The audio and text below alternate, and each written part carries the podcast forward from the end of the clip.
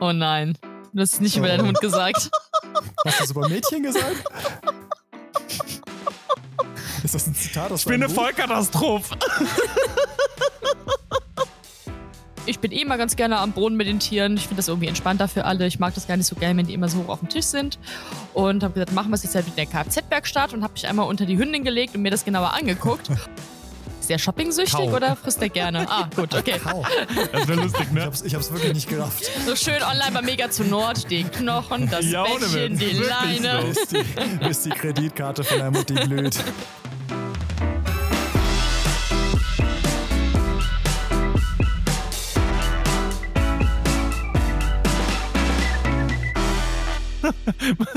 Maike nimmt extra einen großen Schluck, damit sie nicht angesprochen wird. Maike, hau raus.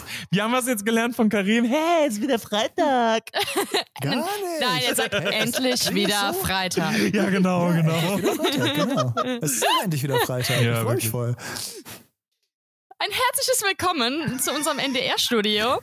Äh, wir sind heute am Start. Ich bin nächste Woche am Ende. Ja. zweiten. Oh, gegen die sagen. nee, ich war letzte Woche, war ich im Wir leben in der Zukunft. Ich werde nächste Woche vor einer Woche im NDR gewesen sein. Genau. Und äh, wir sind heute am Start mit unserer zweiten äh, Q&A-Folge. Also die zweite in Folge. Ist natürlich nicht unsere zweite Q&A-Folge. Es ist unsere, oh mein Gott, wisst ihr das? Unsere 23, vierte, fünfte, 24? sechste? Ach so, insgesamt ist Ja. die 24. Folge, aber unsere Aber vierte Q&A. Glaube ich. Für die Q&A. Okay, und das macht wie immer mega Bock, weil ihr uns so Voll. coole Fragen wieder Mhm. zugeschickt habt. Wir machen ja immer dann Aufrufe über Instagram, wo ihr uns dann schreiben könnt und dann versuchen wir möglichst viele unserer Fragen, um, ja, in unserem Podcast zu beantworten. Wo, wollen wir heute mal versuchen, direkt mit einer Frage ein... Ah, nein, Moment. Bevor Wir müssen jemandem danken. Vergessen. Ja, wir müssen unserem äh, treuen Sponsor danken, denn auch in Folge 24 werden wir unterstützt von Megazoo Nord. Vielen Dank. Und ähm, checkt doch mal megazoo-nord.de aus. Wir haben das im, äh, in den Shownotes auch verlinkt. Da kriegt ihr alles an Equipment. Und ich hatte ja letztes Mal in der letzten Folge schon erzählt, dass ähm, ich da selber darauf hingewiesen wurde für Katzenequipment. Deshalb, äh, die Botschaft ist bei euch angekommen. Das freut mich. Und äh, checkt das mal aus. Das ist cool, dass Sie uns unterstützen. Jetzt aber eine Frage. So. Also, ähm, Buckshot Official fragt, wie können aufgeregte, unsichere Personen plastische Ruhe vermitteln? Wait, what? Ja, Was, ist, was ist plastische Ruhe? frage ich mich auch. Okay, Schaufensterpuppen? wir mal. Das ist Plastikrohr. Moment. Plastische Ruhe. Plastischer Ruhestand? Plastische Re rekonstruktive Chirurgie? Okay, ich finde nur ästhetische und plastische Chirurgie und keine plastische Ruhe. Ich, ich, äh, wir wissen leider nicht, was das ist. Liebes leid, Buckshot Official, was hältst du denn davon, wenn wir einfach mal plastisch rausnehmen und einfach Ruhe einfach lassen? Also, wie können Ja, ja. aufgeregte, unsichere Personen Ruhe vermitteln? Ja, dann antwortet ihr mal, weil ich habe keine An ich habe keine Lösung dafür, weil äh, ich wüsste selber gerne. Also, äh, ich habe es tatsächlich sehr, sehr häufig mit Menschen zu tun, die sehr viel mit ihren eigenen Ängsten zu tun haben. Ähm, Menschen, die mit ihrem Hund rausgehen, der Hund verhält sich beispielsweise abnormal, ähm, gegebenenfalls sehr auffällig, aggressiv oder sonst irgendetwas und die Menschen sind dadurch eingeschüchtert. Die sind eingeschüchtert, weil sie Angst haben ähm, vor den Konsequenzen, die raus folgen, vor den Blicken anderer Menschen, gegebenenfalls halt eben auch vor dieser Ohnmachtsgeschichte, dass man halt eben einfach nichts anrichten kann beim eigenen Hund. Der Hund flippt an alleine aus, man kann nichts machen. Ähm, also erstmal, den Hund kannst du nicht hinters Licht führen. Wenn Angst und Unsicherheiten sich breit machen in, im, im, im Menschen, dann hat es der Hund schon bemerkt, bevor der Mensch überhaupt darauf gekommen ist, dass er sich nicht so verhält, ähm, äh, dass er sich so fühlt. Das heißt also, am besten ist es so, dass man die Situation einfach anders bewertet. Man kann entweder sagen, okay, pass auf, ich habe jetzt beispielsweise einen Hund, der ist ähm, Artgenossen gegenüber unverträglich und es schüchtert mich ein. Ähm, aber der Gedanke, dass man daraus unfassbar viel mitnehmen kann, dass die Angst, die Natur äh, uns die Angst gegeben hat, um uns nicht zu blockieren, sondern um uns vorsichtiger zu machen, schneller zu machen, Reaktion schneller zu machen, ähm, dass man das für sich nutzt, dass man sagt, okay, pass auf, ich bin ein ängstlicher Mensch vielleicht, aber das ist überhaupt nicht schlimm. Ähm, Angst ist nichts, wovor man Angst haben sollte und äh, hier kann ich meine Angst nutzen, um vorsichtiger zu sein? Also einfach mal ein bisschen vielleicht die eigenen Gefühle anders bewerten. mir hilft das sehr. Ich gebe das meinen Klienten immer mit, dass sie ihre Gefühle und das, was sie haben, dass es berechtigt ist, dass sie es aber anders bewerten können. Ich habe beispielsweise Klienten, die normalerweise in ihrem Alltag andere Hunde meiden und sagen, oh Gott, nein, ich will nicht den Kontakt zur Art mit, mit anderen Hunden haben. Aber sobald sie bei mir im Training sind, sind wir ja auf der Suche nach anderen Hunden. Und plötzlich wird das anders bewertet und sie freuen sich, ja, guck mal, da ist noch Hund. Komm, lass uns da hingehen und gucken, wie der sich verhält. Also da wird auf einmal die Angst anders bewertet mhm. und äh, der Kontakt zu Artgenossen wird anders bewertet und dementsprechend siehst du halt eben, dass es nur relativ ist. Also äh, Ruhe ausstrahlen, das äh, schaffst du nur wirklich echt, wenn du anders anfängst, diese Gefühle und die Situation anders zu bewerten. Ansonsten. Ich finde da so ein, ich finde das total hilfreich, was du sagst, und ich finde da ein, ein Mittel, um das zu erreichen, ist vielleicht auch so ein bisschen die Außenperspektive einnehmen. Also, dass man versucht, das Ganze so ein bisschen von außen zu betrachten. Wie würde jemand anderes das, diese Situation sehen? Ähm, weil einem das ja häufig hilft, von seinen eigenen, ähm, eventuell überbordenden Emotionen ein bisschen zu abstrahieren. Deshalb äh, ist das manchmal sowas, was ich äh, einsetze. Ja. Ich finde es in der Praxis immer ganz interessant, ähm, wenn sich Tiere in irgendeiner Form, in Anführungsstrichen, schon mal aggressiv gezeigt haben in der Praxis, dann wird es ja in fast jeder Praxis der Klinik in der Akte irgendwie vermerkt. Dann steht da irgendwie bei der Katze Vorsicht, Kave beispielsweise, dann weiß man schon, okay, mhm. ähm, mit dem Patienten gehen wir ein bisschen vorsichtiger, ein bisschen wachsamer, was du ja auch gerade schon gesagt hast, Massiran, ähm, sind einfach ein bisschen vorsichtiger. Aber manchmal finde ich das auch gar nicht gut. Manchmal ist es wirklich besser, wenn man da unvoreingenommen reingeht, weil wenn ich schon in der Akte lese, das Tier kann gefährlich werden, Natürlich versucht man sich das nicht anmerken zu lassen, aber die Tiere schnallen das ja viel, viel schneller als wir irgendwie. Ja, sicher. Die riechen das wahrscheinlich in dem Moment, wo sie reinkommen, dass ich angespannt bin und sehen das. Und auch eine lustige Geschichte gehabt. Da war eine Cane Corso Hündin, war da. Ähm, also, also ein Riesentier. Also das war dann wirklich nicht auf dem Tisch zu untersuchen. Und die hatte ein Problem an ihrer Zitze. Und habe ich halt gesagt, okay, gut, ähm, ich bin eh immer ganz gerne am Boden mit den Tieren. Ich finde das irgendwie entspannter für alle. Ich mag das gar nicht so gerne, wenn die immer so hoch auf dem Tisch sind. Und habe gesagt, machen wir es jetzt halt mit der Kfz-Werkstatt und habe mich einmal unter die Hündin gelegt und mir das genauer angeguckt. und die Hündin war die ganze Zeit nett, hat mit dem Schwanz gewackelt, war aufmerksam, hat nicht gemieden oder so, war die ganze Zeit freundlich, hat sich komplett abtasten, untersuchen lassen. Ich war bestimmt schon zwölf Minuten an dieser Hündin dran. Und auf einmal kam mein Kollege, anfängt zu schreien an. Oh, was machst du unter dem Hund weg da? Der ist super gefährlich. so, wo ist denn der gefährlich? Der freut sich da voll.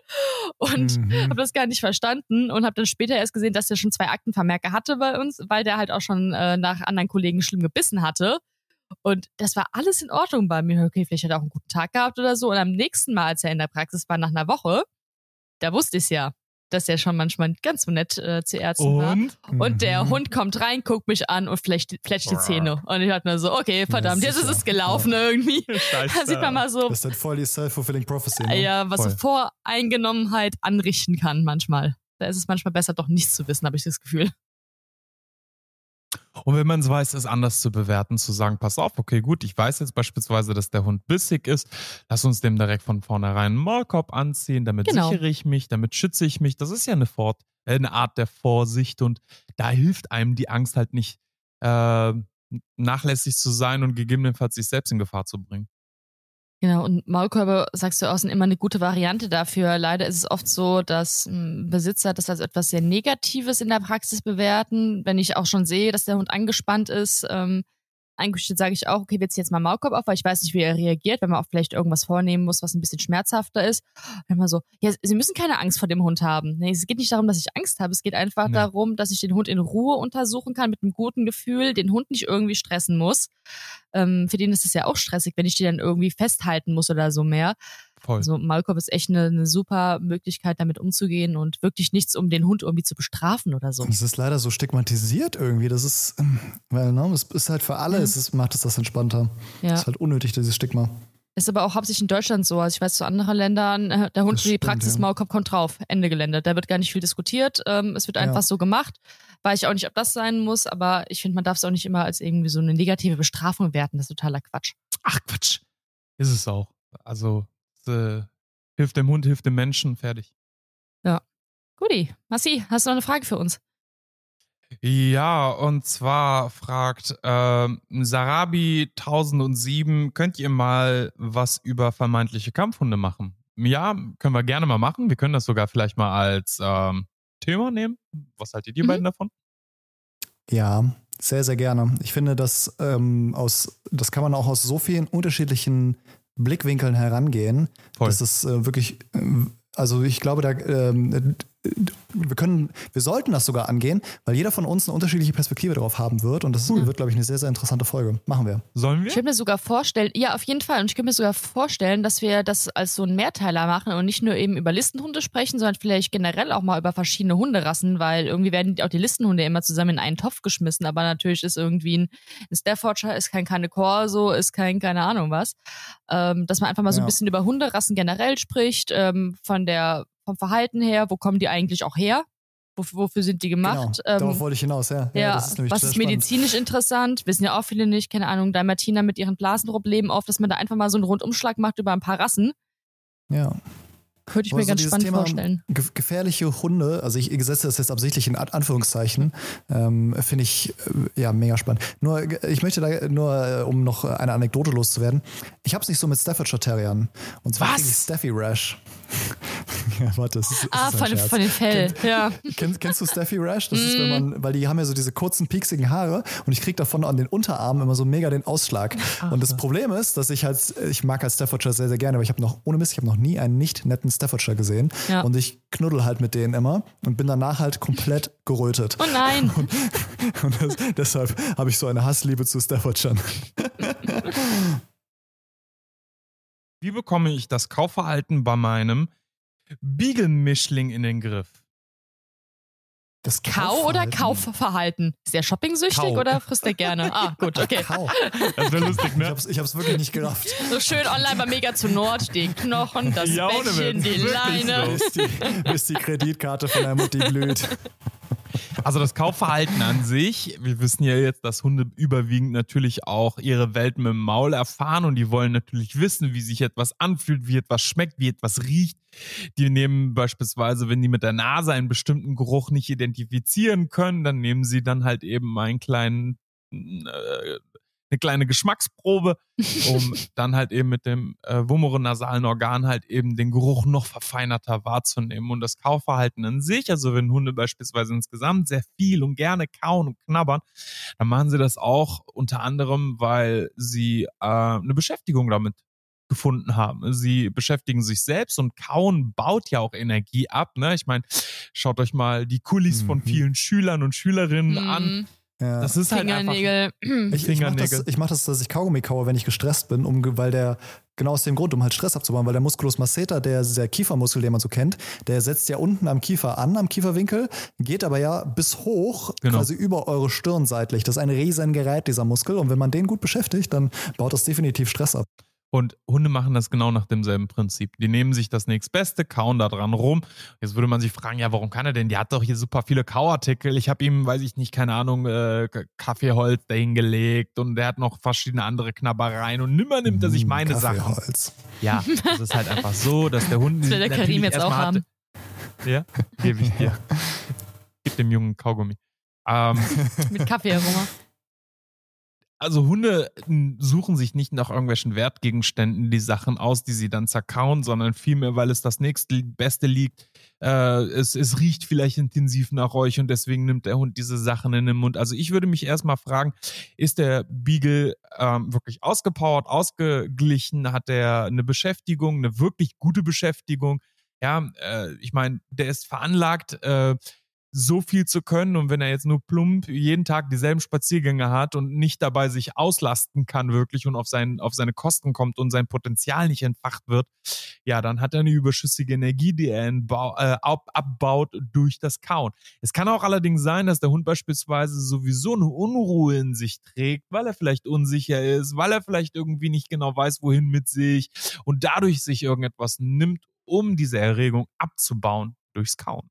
Also nicht nach der Frage suchen jetzt, okay, pass auf, oder nach der Antwort suchen, ähm, wie gewöhne ich ihm das ab, sondern vielmehr, wie kann ich ihm Alternativen anbieten. Und ich habe bei meiner, bei meiner Katze Introcat zum Beispiel, dass ähm, die, ist, die hat auch ein Kauproblem. Und zwar, dass sie halt alles in sich reinschlingt, weil sie halt Mhm. ihre ersten sechs Jahre äh, auf der Straße verbracht hat und da halt gilt, du findest was zu essen, ziehst dir rein, bevor jemand anderes es sich nimmt. Und das ist halt etwas, was ich vermutlich in diesem Leben nicht mehr aus ihr rausbekommen werde. Ähm, aber es ist nicht schlimm, weil ich das bei ihr dann so regel, dass ich weiß, dass sie halt sonst nicht gestresst ist und dass sie einfach aus Gewohnheit sich das reinschaufelt. Und dann ähm, regle ich das halt so, dass sie nicht die Möglichkeit hat, indem sie halt zum Beispiel für ihr Futter was tun muss. Ähm, bei, bei Katzen ist das dann ja so diese Futtertürme oder Versteckspiele oder alles Mögliche. Einfach nur, damit sie halt nicht wie so ein, wie so ein äh, Staubsauger. genau, einmal aufmacht und sich das Ding reinzieht und dann fertig ist. Ne, das ist dann auch für die, für, für die Katze attraktiver. Es gibt jetzt auch so Anti-Schlingennäpfe für Katzen, habe ich neulich gesehen. Ich kannte das bisher nur für Hunde, aber ich hatte jetzt einen Patienten, der hat auch immer das ganze Essen auf einmal inhaliert und dann kam es ein paar Minuten später direkt wieder retour, weil es anscheinend mhm. so schnell war. Und die probieren jetzt so einen Schlingnapf aus, aber. Ähm, das sind die mit diesen Spikes drin, dass, dass du quasi genau. drum rumschlecken musst, oder? Genau. Mal gespannt, wie mhm. gut das klappt. Ähm, ja, vielleicht funktioniert es ja, ja. wäre das vielleicht auch eine ganz gute Alternative. Ja. Okay. Sollen wir mit der nächsten Frage weitermachen? Mhm. Sehr gerne.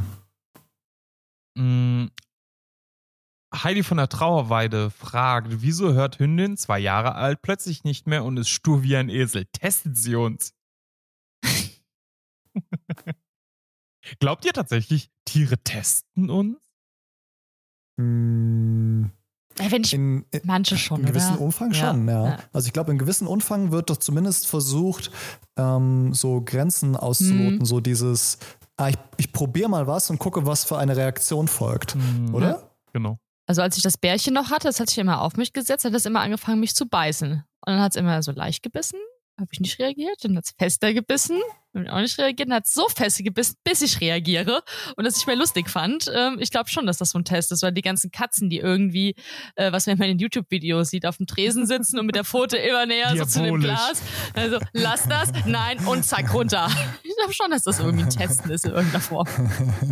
Aber wenn man sich jetzt jetzt nur aus diesem, ich meine, das ist eine Frage, wir wissen alle natürlich, ne, das sind ganz kurze Fragen und meistens ist äh, die Ursache so weit tief.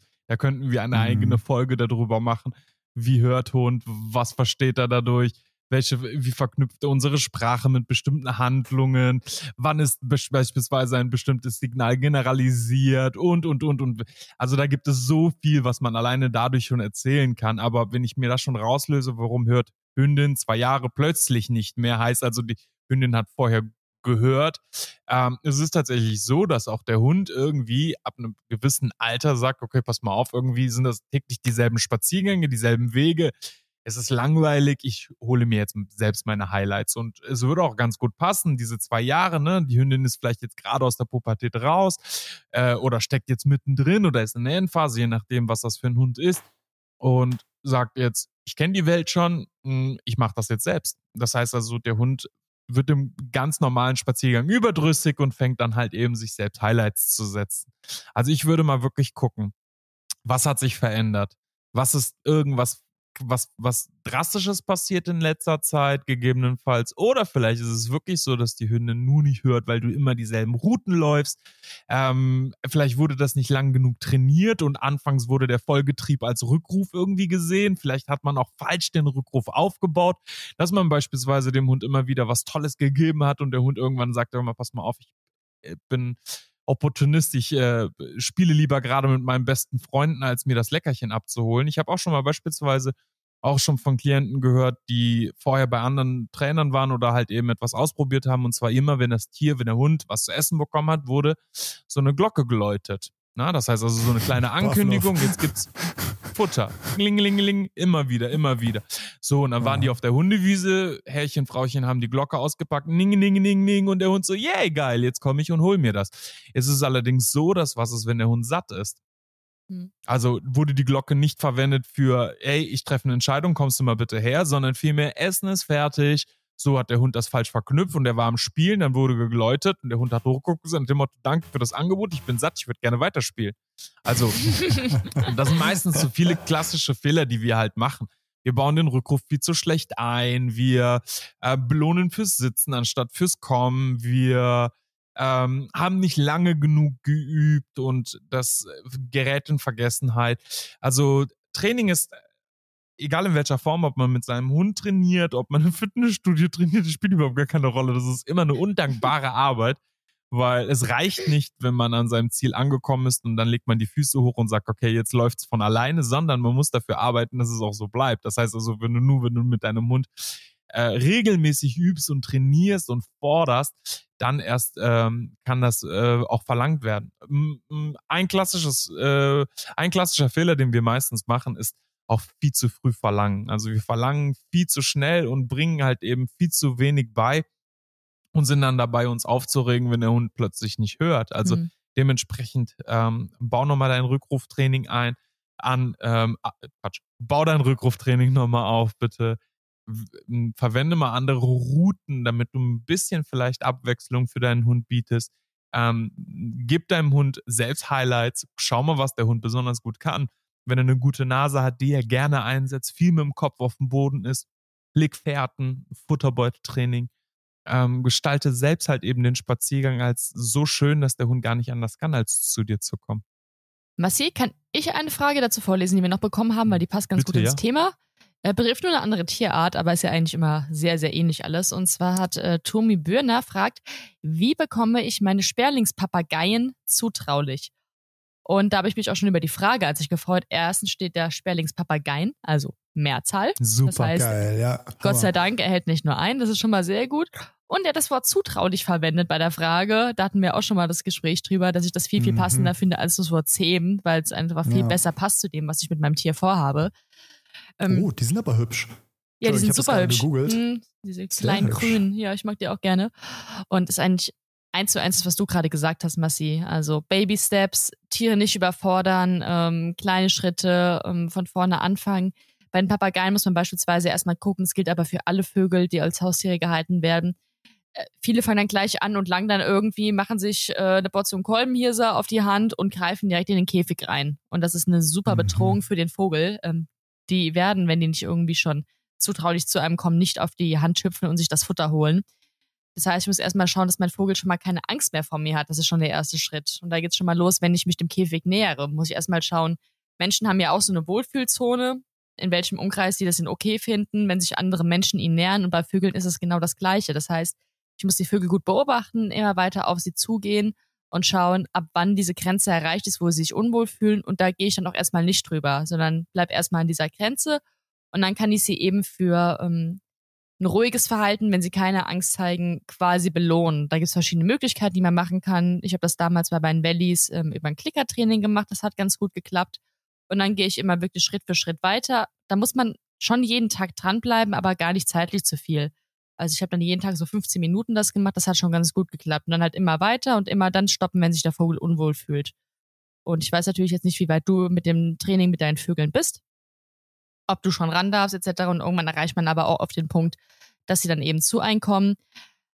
Was halt aus medizinischer Sicht immer super toll ist, ist, wenn man den Punkt Zucker erreicht, wo die Vögel aktiv zu einem kommen und man an denen auch in Anführungsstrichen manipulieren kann. Also beispielsweise mhm. unter die Flügel gucken darf, ähm, Krallen schneiden darf, Sachen eingaben darf, wenn sie mal, jedem darf, wenn man Medikamente mal bräuchte. Das ist natürlich super, weil das ist immer ein enormer Stressfaktor für Vögel. Das ist viel stärker als bei den meisten Hunden oder Katzen beispielsweise auch. Und da ist es schon schlimm, ähm, dass die ja eingefangen werden müssen. Ähm, und wenn die halt dann totalen Stress haben und eh schon krank ist, kann es leider auch sehr gefährlich werden. Da ist es gut, wenn die schon quasi sehr zutraulich sind zu diesem Zeitpunkt. Ja, also es gibt, ähm, genau wie fürs Hundetraining, gibt's auch fürs Vogeltraining super gute Literatur. Ich habe das damals mit einem Buch von der An Castro gemacht über das Klickertraining. Das hat ziemlich gut funktioniert, aber einfach das raussuchen, was am besten zu dir und zu deinen Vögeln passt. Und wie gesagt, Baby Steps und dann klappt das schon. Vertrauen aufbauen ist wirklich das Wichtigste dabei.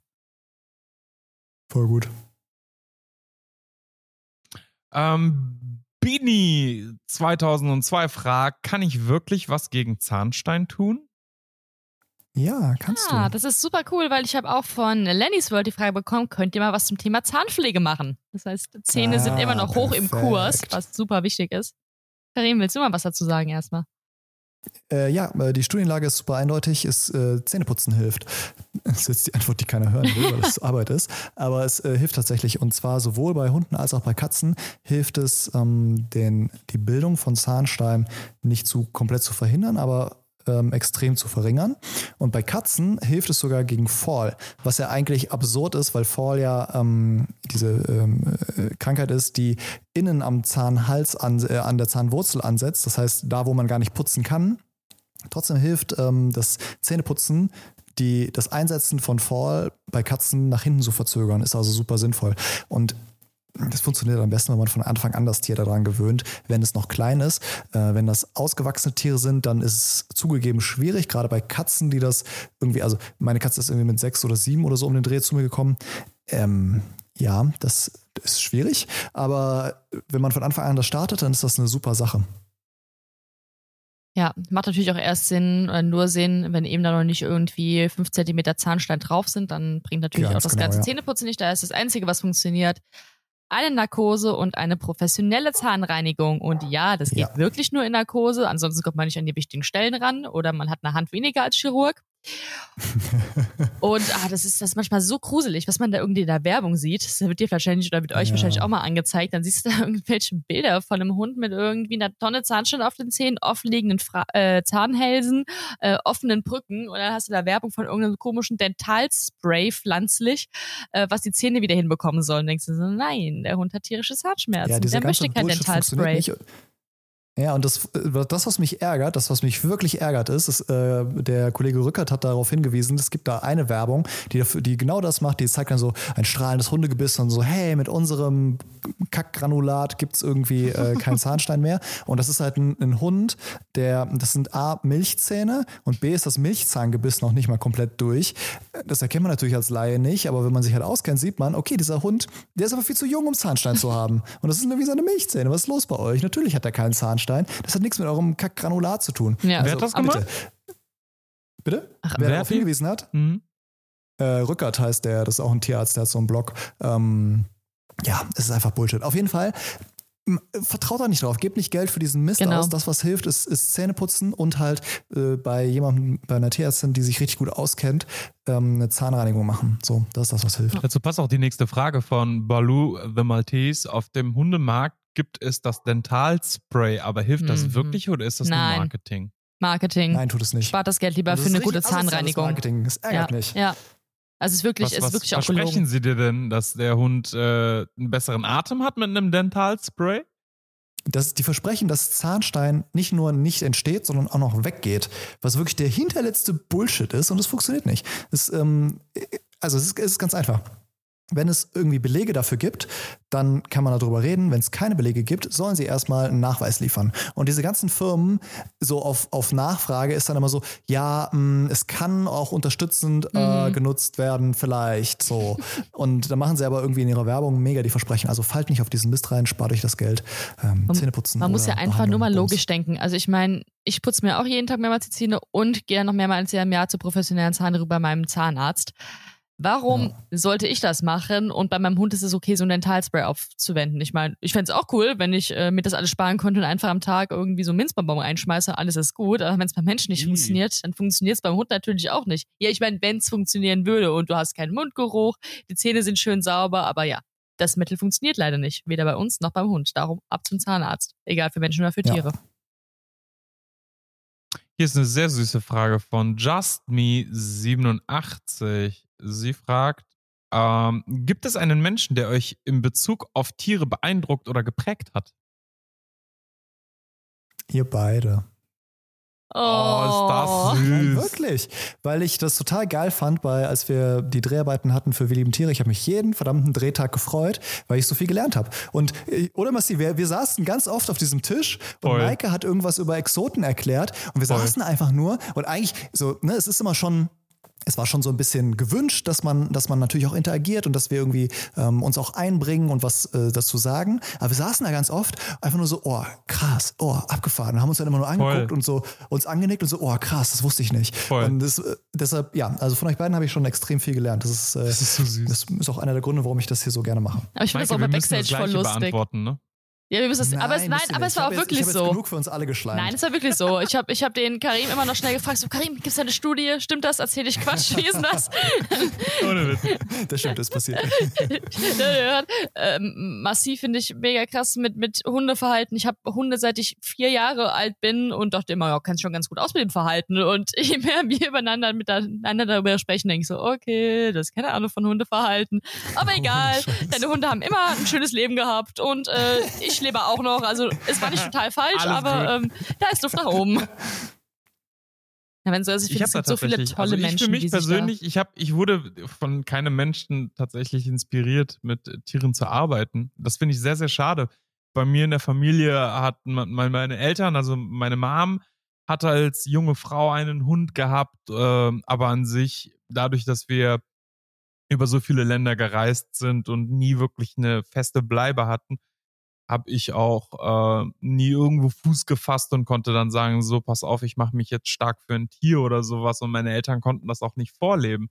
Ähm, was ich sehr, sehr schade finde, weil, okay, ich habe jetzt im Nachhinein betrachtet alles so gemacht und es war alles richtig und ich lebe heute meine Kindheit nach, aber ich hätte mir das gewünscht, dass ich das auch als Kind, glaube ich, ähm, hätte ich, äh, glaube ich, für meine Entwicklung mir das gewünscht, weil mhm. ein Lebewesen, ein weiteres Lebewesen in Form eines Hundes vor allen Dingen oder einer Katze, wie sie jetzt hinter mir da gerade lungert, ist es unfassbar bereichernd für jeden Charakter und ich äh, sehe selbst, wie inspiriert ich einfach von meinen eigenen Tieren bin und wie sehr sie mich verändert haben als Mensch und mich äh, so weit gebracht haben, äh, dass ich mich als Mensch verändert habe. Nicht nur im, äh, in Bezug zu anderen Tieren und Lebewesen, sondern auch zu Menschen in meiner Kommunikation als Mensch und wie ich mhm. mich selbst wahrnehme. Also ich habe eine Persönlichkeitsentwicklung durch meine Tiere durchgemacht, die ich ähm, sonst nie erreicht hätte. Und deswegen bin ich mhm. auf ewig ihnen dankbar und äh, täglich inspiriert. Voll schön. Ja. Ich, ich habe das, ich, das deckt sich bei, bei mir total. Ich fühle das auch. Ähm, bei mir, ich hatte so ein bisschen äh, als Kind dann Ersatzprogramm durch Naturdokus, die mich da so ein bisschen beeinflusst haben und glaube ich so die frühesten Grundsteine für meine spätere berufliche Karriere dann gelegt haben. So Chimek, Edinburgh mhm. und irgendwie so ähm, äh, eingeschränkt, weil er jetzt ja kein reiner Naturfilm ist, irgendwie Ranga Yogisch war und so. Das habe ich verschlungen als Kind und irgendwie wollte nichts anderes sehen und das hat mich dann schon so ein bisschen auf diesen, auf diesen Weg gepusht. Ja deshalb irgendwie so, ich, ich finde das ja total geil, dass, ähm, äh, dass Tierdokus irgendwie so unterhaltsam sind. Also ja. ich finde das mhm. deshalb cool, weil es irgendwie Einblicke in die Natur gibt, Einblicke in Tiere und äh, gleichzeitig super unterhaltsam ist. Und ja, das irgendwie freut mich, wenn man, wenn, wenn gerade wenn Kinder da irgendwie eine Faszination für haben. So. Aber ich finde es dann auch interessant, ähm, man hört ja auch immer auch bei den, zum Beispiel alle, die Tierärzte sind, ja, wir wollten das schon von immer werden oder die Eltern sind Tierärzte und so. Und auch, dass es beim Massi jetzt so ganz anders gelaufen ist, dass, dass deine Familie da nicht so irgendwie stark mhm. tieraffin war, aber du so tieraffin warst. Also, dass es nicht nur alles irgendwie Erziehung ist, sondern da auch noch andere Einflüsse offensichtlich mit reinspielen. Finde ich total spannend. Ja, ist spannend, ne? Also es ist tatsächlich sogar so, dass nicht nur meine Eltern, dass meine Eltern nicht tieraffin sind, sie haben sogar teilweise Angst vor Hunden. Und Krass, ja. auch ich, meine ersten Erfahrungen waren eigentlich immer, dass ich vor Straßenhunden weggelaufen bin, weil ich gejagt wurde. Dann bist du falsch abgebogen ja. in Kabul und dann standen oh da plötzlich eine, eine Meute an fremden Hunden und haben dich dann verjagt aus ihrem Territorium aber ich hatte irgendwie als Kind das Gefühl, Hunde kommunizieren ähnlich wie wir Menschen, nur ich verstehe sie besser, mhm. als ich Menschen verstehe. Ich hatte auch das Gefühl, dass die mhm. Hunde mich irgendwie eher verstehen, als die Menschen mich verstehen, weil ich habe einfach authentisch und sehr klar gesprochen. Das, was ich sagte, habe ich auch so gemeint und es war nie was anderes. Ich habe mein Herz auf der Zunge getragen und hatte das Gefühl, ein Hund macht das ähnlich. Wenn er mich nicht will, dann zeigt er mir das äh, wenn er mich mag, zeigt er mir das und das in einer sehr einfachen Form und irgendwie habe ich mich mit denen solidarisiert und konnte nicht mehr anders. Also ähm, ja, ich bin sehr, sehr dankbar. Ich weiß nicht, was mich dahin geritten hat, aber ich bin sehr, sehr dankbar dafür.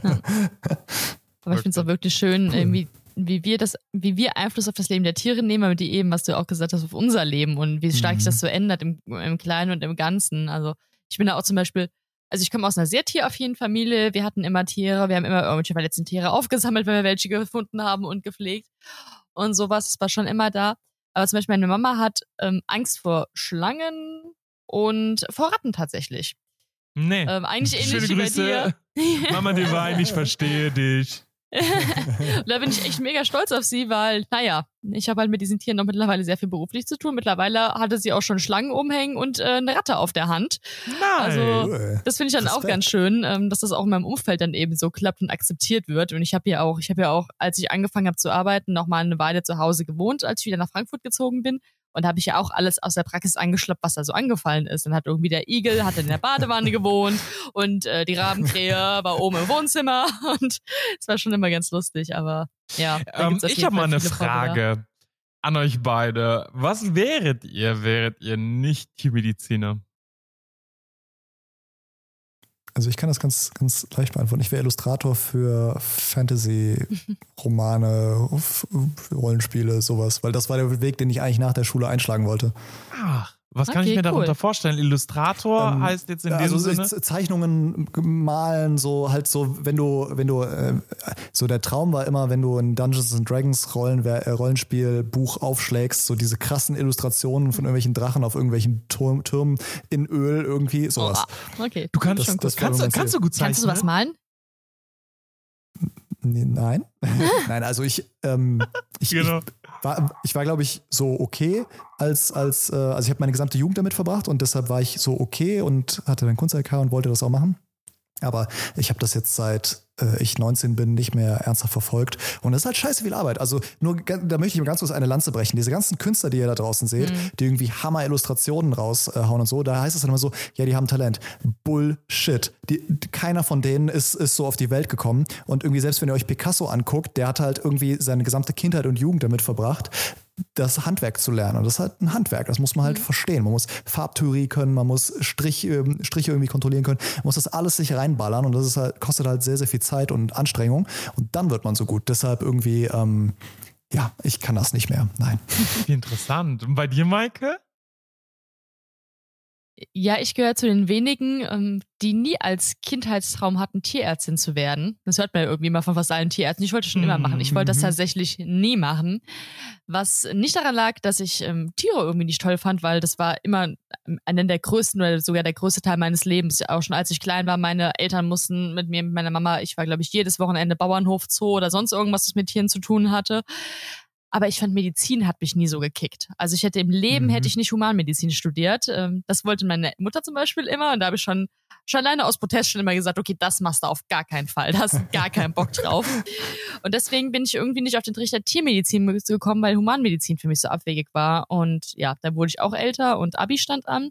Und während der Abiturszeit habe ich immer geschwankt dann zwischen entweder ein Studium über Biodiversität, also Artenvielfalt, Artenschutz etc., sowas in die Richtung, wobei das relativ neu war und da gab es noch nicht so viel, ähm, auch nur im Ausland. Und was ich super interessant war, war Rechtspsychologie.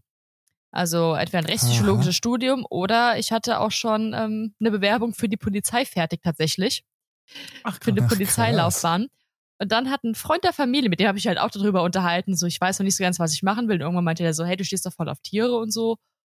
War doch Tiermedizin. Und in dem Moment hat es dann irgendwie voll geklickt und ich dachte, ja klar, natürlich mache ich Tiermedizin. Das ist genau das, was ich machen muss.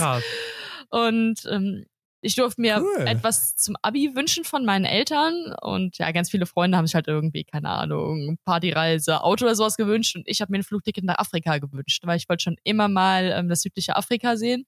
Und bin dann nach Namibia, habe da mehrere Monate auf einer Wildtierfarm gearbeitet.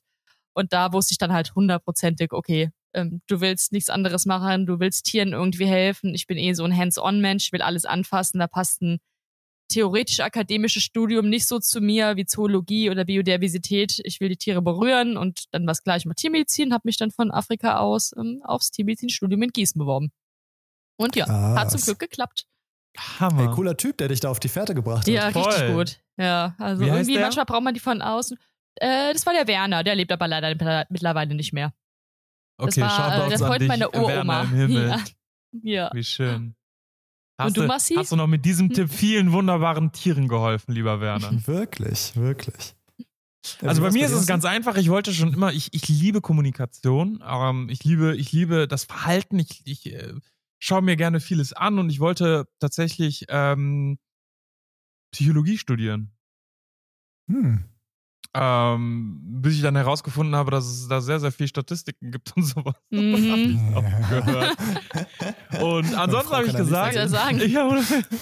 Und ansonsten habe ich gesagt, ganz ehrlich, ähm, hätte ich, würde ich nicht in einer Beziehung sein, würde ich nicht irgendwelche Verpflichtungen haben, keine, nicht besonders ambitioniert irgendwelche großen Träume verfolgen, würde ich einfach eine Juice Bar in Amsterdam aufmachen.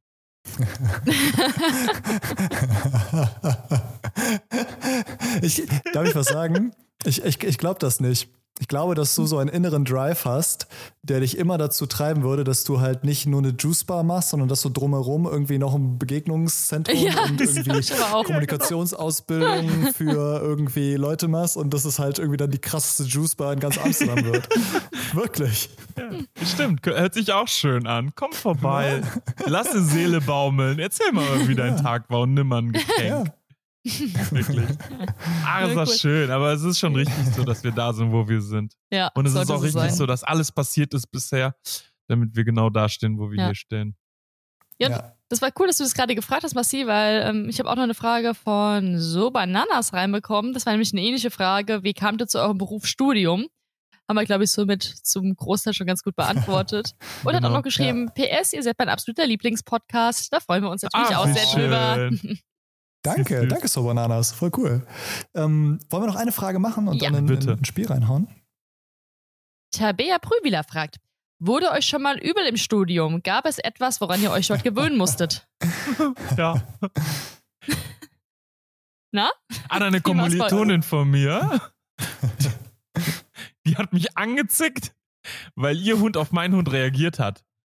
Und dann hat sie gefragt, ob ich denn meinen Hund zu Hause lassen könnte. Dann habe ich gesagt, und ich habe das als allgemeine Frage verstanden, ob mein Hund alleine sein kann. Habe ich ihr gesagt, ganz höflich, klar, natürlich kann sie alleine sein. Das war mein Mädchen damals. Da hatte ich sie mitgehabt und dann sagte sie, ja, wäre fantastisch, wenn du sie morgen mal zu Hause lässt.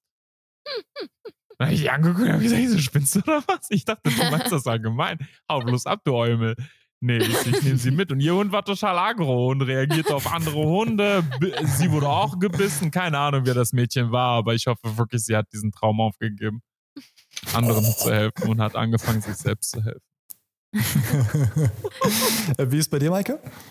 Ähm, klares Nein. Also ich ekel mich vor sehr, sehr wenigen Sachen und ähm, wenn dann eher menschenbezogen als tierbezogen. Bei Tieren stört mich irgendwie überhaupt nicht, das ist mir völlig wurscht. Aber warte mal, ging es nur um Ekel? Kannst du die Frage nochmal Ja, sagen? das habe ich auch Ging es jetzt- nur um Ekel? Ich dachte Nee, es schon, ging also so generell. Also erstmal wurde euch übel im Studium und gab es etwas, woran Ja, ihr euch genau. gewöhnen musstet. Also übel wurde mir, Ja, okay, alles wird, klar. wurde mir Ja. nicht im Studium, wird mir nicht im Beruf. Also das war mir relativ wurscht. Okay. Weißt du, so in der ersten, ähm, im ersten Anatomiekurs, wir hatten da in Gießen, Karim kennst du ja auch noch, immer das Anatomiegebäude, da kamst du schön bei uns, war es Freitagmorgens rein. Es stinkt unglaublich nach Formalin, überall liegen irgendwelche Tierteile. Aber naja, ging eigentlich ganz gut, aber in der ersten Woche sind schon immer ein paar weggeklappt. Ich bin mir nicht so ganz sicher, ob es am Mhm. Formalingeruch oder am Kater vom Vorabend lag oder an der Kombination aus beiden. Aber das hat mich jetzt irgendwie nie so gestört. Ansonsten, an was ich mich gewöhnen musste, ja, an das, äh, an das Lernpensum natürlich. Also ich kam da Ja. äh, etwas arrogant ähm, von der Schule ins Studium. Hatte so, oh ja, Schule lief ja ohne so viel Aufwand, Studium wird auch schon laufen, direkt mit der Chemie gerasselt und dachte, ah, scheiße, ähm, vielleicht musst du doch lernen. Ja. Das war schon hart für mich am Anfang, ähm, dass man sich wirklich äh, so extrem anstrengen muss dafür.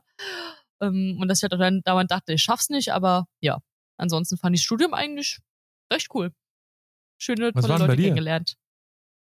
Wo- Woran ich mich gewöhnen musste, war auch das Lernpensum, total, das hatte ich ja schon mal erzählt, aber ähm, dann, ähm, ich habe in der Kardiologie gearbeitet und in Gießen die Kardiologie, die machen ganz viele äh, Eingriffe, die machen so äh, richtig krasse Sachen wie Herzschrittmacher einsetzen oder halt auch ähm, mit so, mit so Drahtschlingen dann reingehen und so äh, Verengungen in den Gefäßen ähm, erweitern. So, und was man da macht, ist, man hat ein Röntgengerät, das quasi in den OP verbaut ist und nimmt, während man operiert, Röntgenbilder, damit du halt weißt, wo diese Drahtschlinge gerade ist.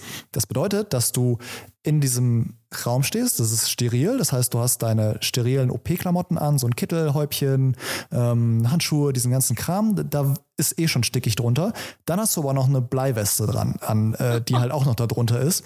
Und Kuschelig. dann stehst du da halt und du bewegst dich ja nicht, sondern du stehst halt Stunden, Stunden lang.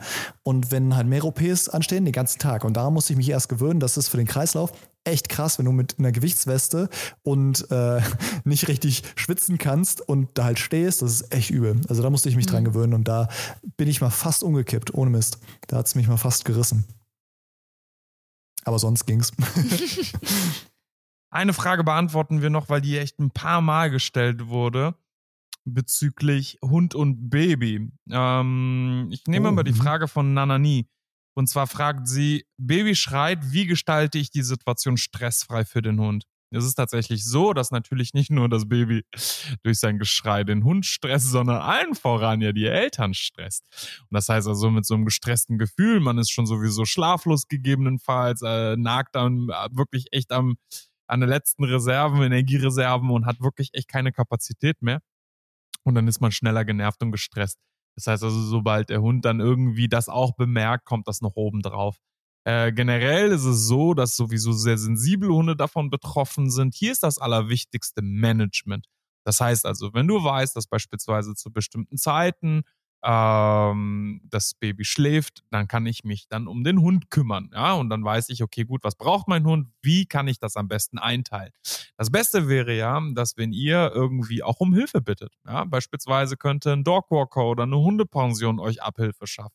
Zumindest für die Anfangszeit, während man beispielsweise sich doch erstmal ja, ähm, zurechtfinden muss als frisch gebackener Vater, als frisch gebackene Mutter, dass man sagt, pass mal auf, ich habe sehr wenig Energieressourcen und ich würde aber trotzdem wollen, dass mein Hund auf seine Kosten kommt. Ich äh, biete ihm eine Abhilfe und gebe ihm einen, einen guten Dogwalker, eine gute Dogwalkerin mit oder eine, äh, in eine Hundepension.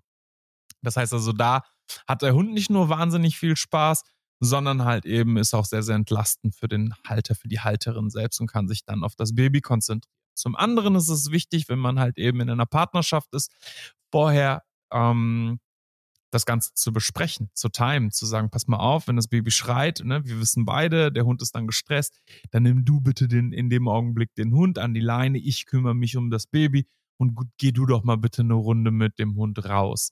Ähm, wenn man alleine ist, der Partner ist oder die Partnerin ist auf der Arbeit oder vielleicht gibt es die Partnerin, den Partner gar nicht, dann geht es darum, dass man das auch gut managen kann. Du weißt, dass dein Hund beispielsweise total gestresst ist, immer wenn das Baby schreit versuch deinem Hund etwas zu geben. Ein Kauartikel beispielsweise. Vielleicht hast du einen Garten und forderst deinen Hund auf, rauszugehen, dass er da etwas entspannen kann, so dass du ein bisschen Abstand gewinnst. Beidem gleichzeitig gerecht zu werden, damit wirst du nur verlieren und wirst am Ende niemandem gerecht. Du hast halt nur diese eine Reserve, Energiereserve, kannst du nicht aufteilen und ähm, allem gerecht werden. Deswegen ist hier Management das Allerwichtigste. Beobachte genau, welchen Zeiten ist dein Hund gestresst, Vielleicht kann man da halt schon entgegengehen und sagen, pass mal auf, ich weiß ganz genau, dass mein kleines Baby immer so, keine Ahnung, kurz vorm Schlafen gehen, so 18, 19 Uhr wird es knatschig. Ja, und will nicht einschlafen und ich brauche da die eine Stunde, um mein Baby schlafen zu legen. Das ist genau in der Zeit der Hund beispielsweise äh, müde in der Ecke liegt, weil er den ganzen Tag vorher äh, ausgepowert wurde. Dass der genau in der Zeit beispielsweise etwas Tolles zu essen bekommt und sich abknabbern kann ja, und Abstand gewinnt, den Hund nimmt man und bringt ihn dann auf seinen Platz beispielsweise, gibt ihm was Tolles und sagt, okay, pass mal auf, Mäuschen, während du knabberst, ähm, kümmere ich mich um das Baby. Also hier geht es wirklich um das Management, beobachte genau, zu welchen Zeiten dein Baby beispielsweise unruhig wird. Es gibt ja so meistens, ich meine, ich habe ja keine Menschenbabys, aber du, lieber Karim, du hast ja deine kleine Tochter, dann weißt du ja, Gibt es immer so bestimmte Zeiten, wo sie dann immer knatschig wird? Sieht man das schon vorweg? Oh, sie fängt gleich an. Es hängt, hängt ja davon ab. Das ist ja bei Babys so, dass sie ähm, klar, in, wenn man den Rhythmus vorgibt, haben sie auch diesen Rhythmus, der wird aber häufiger mal unterbrochen, gerade wenn die so Entwicklungsschübe haben, dann äh, ist halt, steht halt die Welt Kopf und dann geht es halt manchmal nicht. Deshalb, ich stimme dir bei allem komplett zu. Ich würde nur noch hinzufügen, wenn das mal temporär ein paar Tage nicht klappt, weil euer Kind gerade einen Entwicklungsschub hat und ihr nicht mal dazu kommt, irgendwie, äh, weiß ich nicht, äh, klarzukommen oder irgendwie euch die Zähne zu putzen oder was weiß ich. Also so schlimm ist es ja nicht. Aber wenn man halt zu wenig kommt, dann ähm, macht euch nicht selber übermäßig fertig, sondern dann ist das jetzt mal ein paar Tage so und danach genau. geht es dann wieder ordentlich weiter. Voll. Super. Und es ist ja kein ja. Beinbruch. Ich meine, wir sind alle nur genau. Menschen. Auch Hunde sind nur ja. Menschen. Genau, und es ist halt eine extreme Belastung, so ein kleines Kind.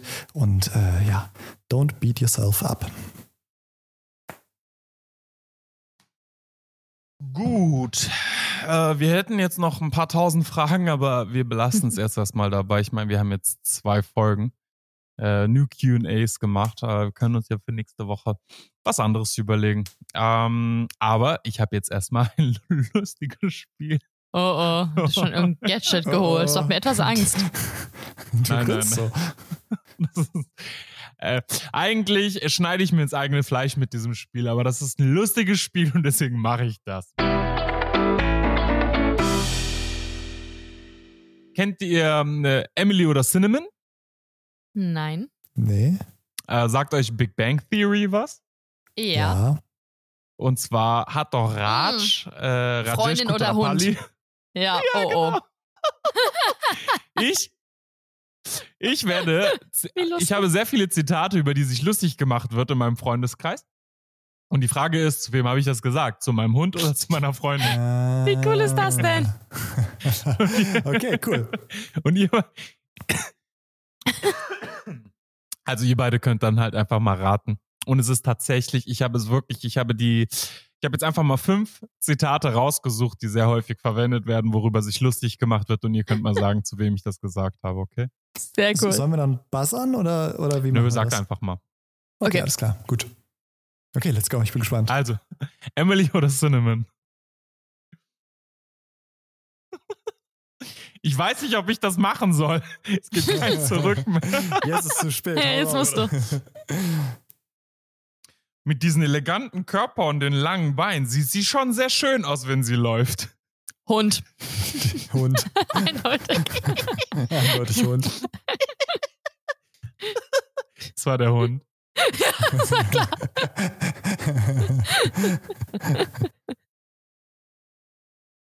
Du bist wirklich eine anspruchsvolle Dame und gehst mir echt auf den Sack. Freundin. Freundin.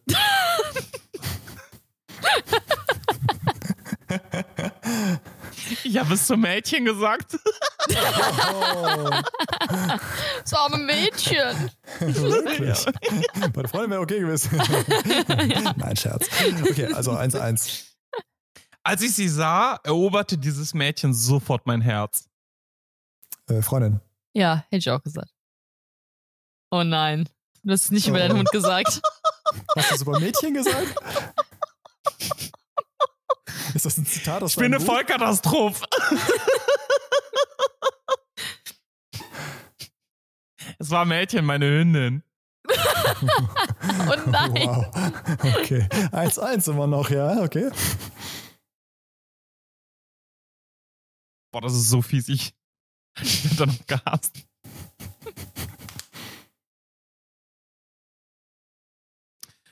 Sie hat ihren Zyklus und lässt ihre schlechte Laune an mir raus. Freundin. Freundin. Nee, Nee, doch, ich schon gesagt, Freundin. ja. Hast du es auch einen Hund gesagt?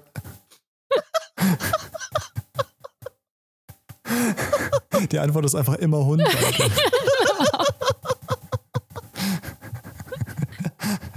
Nicht kastriert? Das war mein Mädchen. Oh Mann. Okay.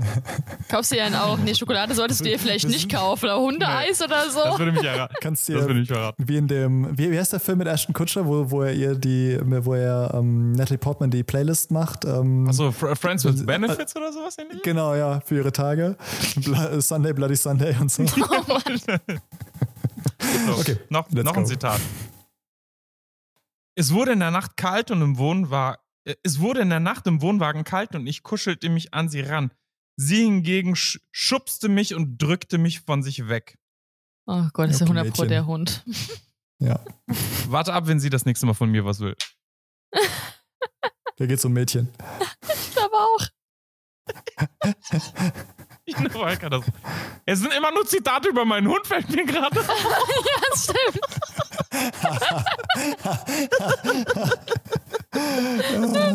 Okay. Ja, herrlich. Wir haben, ich würde sagen, wir haben beide verkackt, Maike. Ja, ich glaube auch. Ich, äh, ich glaube, ich bin derjenige, der verkackt hat. In diesem Spiel gibt es nur Verlierer. In diesem Spiel gibt es nur Verlierer. Nein, wir sind alle Gewinner und dadurch steht das jetzt Ja. Gleichstand. Ihr habt tatsächlich, ich habe fünf Zitate rausgesucht. Ich hätte schwören können, irgendwie werdet ihr euch wahrscheinlich irgendwie ähm, nicht immer einig sein, aber ihr wart immer einig. So, soll man einen Gewinner raussuchen und ich hole noch eine Schwä- Na. Schätzfrage raus? Nein, Quatsch, passt doch, oder? Ja, sagt also ja, okay. er sagt Hast, hast, du, nein. hast du eine parat? Weil dann, deine Freundin ist noch da. Scheint ja alles irgendwie gut zu funktionieren trotzdem. also jetzt noch, jetzt bis ihr die Folge hört. Was könnten wir denn schätzen? Sollen wir mal irgendetwas schätzen und ich google das mal schnell? Klar. Ähm, Anzahl der Knochen eines Blauwals. Oh, Also ich weiß, ich, ich, ich weiß es tatsächlich nicht. Ich habe keine Ahnung. Das war jetzt etwas, was ich, wo ich gar keinen Plan habe. Du hast auch keine Ahnung, Maike, oder? Komm, wir raten. ne. Okay. Äh, Massi, äh, äh, findest du was? Ja. Okay, alles klar. Ähm, ich ich auch vor, weil ich diese dumme Frage gestellt habe. Ich sage. Ach so, du bist bei deiner Frage? Gut, ich hatte jetzt noch Was? eine andere Schätzfrage, aber gerne. Ach so, ich dachte, das ist jetzt die Schätzfrage. Ach so, nee, das habe ich nicht gegoogelt. Ich hatte tatsächlich, wie viele Treppen hat der Kölner Dom? Ach so, okay, ja, dann machen wir das. Wie viele Treppen hat der Kölner Dom? Ist, äh, Ich glaube, ich genauso war noch nie im Kölner Dom. Was soll ich das denn wissen? ähm, Ich war auch noch nie in einem Blauwal und muss das wissen. okay, wie, wie, viel, wie viel Treppen hat der Kölner Dom? Ich sag mal 684. 840, keine Ahnung. Tschuh. Karim hat gewonnen. Äh, Uh. Zur Turmspitze des Südturms führen 533 Treppen. Oh, das geht ja noch. Da gehen wir nächstes Mal ein bisschen Ja. spazieren, würde ich sagen. Zeig mir mal einen Dom. Michael Spaß läuft gemacht, ein paar Mal hoch und runter, kein Problem. 20 wirklich Mal, kleines Ja, cool. Workout. Aber wo Also Workout, mich ich selbst muss das los. nächste Mal, wenn wir Emily und Cinnamon spielen, ähm, muss, müssen mehr Zitate rein und vor allen Dingen auch Zitate, die nicht nur dem Hund gesagt wurden. Ja, schon. Ich habe euch ja mal davon erzählt, ne? Mädchen lief ohne Leine hinter mir. Ich drehte mich über meine rechte Schulter, drehte mich zu ihr um, klatschte in die Hände und sagte, na los, mein schönes Mädchen, beeil dich mal und komm zu mir. Und in dem Moment, eine Radfahrerin fuhr an mir vorbei und schlug in die Pedalen und fuhr so schnell an mir vorbei. So, Was ist das denn für ein Perverser? Hallo? also, verunsichere deine Umgebung und nenn deinen Hund Mädchen. Michael, jetzt musst du aber noch ähm, spoilern, was, was hast du denn gleich für einen Workout? Mein Jumping-Kurs. Oh, ist das wieder dieses Trampolin-Ding? Ja, es ist dieses, dieses Folter-Trampolin-Dings mit der guten Laune. Das letzte Mal die Rednerin, ist es nicht schön hier? Es ist wie Urlaub. Und ich war so ganz knapp vom Mhm. Herzinfarkt und aufs Trampolin zu kotzen. Dachte, das, ich mache nicht so Urlaub. Im Urlaub liege ich irgendwo platt da und bewege mich eine Woche lang nicht. Warst du schon mal im Jump House? Nein, aber das würde ich gerne mal machen. Ich glaub, Das ist lustiger. Das ist mega. Aber es ist, Das also wirklich dieser, das, ich nur dieses Mikrotrampolin. Aber es ist ein gutes Workout. Das ist, glaube ich, ein gutes Cardio-Training, aber es ist äh, Boah, da bist viel aber- schlimmer, als Witz. ich dachte. Ich war mit meiner Schwester dort im Jump House und wir haben so, äh, ich glaube, zwei Stunden gebucht oder so. Und Oh, wollten eigentlich direkt so zweieinhalb oder drei und dann sagte derjenige, Hm. der dort war, meinte so, macht erst mal nur eine, das ist wahnsinnig viel. Ey, ich war tot. Ich war nach einer Ja, Stunde das ist krass, tot. Alter. Ja, Das ist so anstrengend. ja. Guti, okay, dann äh, quäl ich mich mal Dann, durch den äh, Sport und wir sehen uns nächste Woche Genau, wieder. Bis dann. Ciao. Ciao.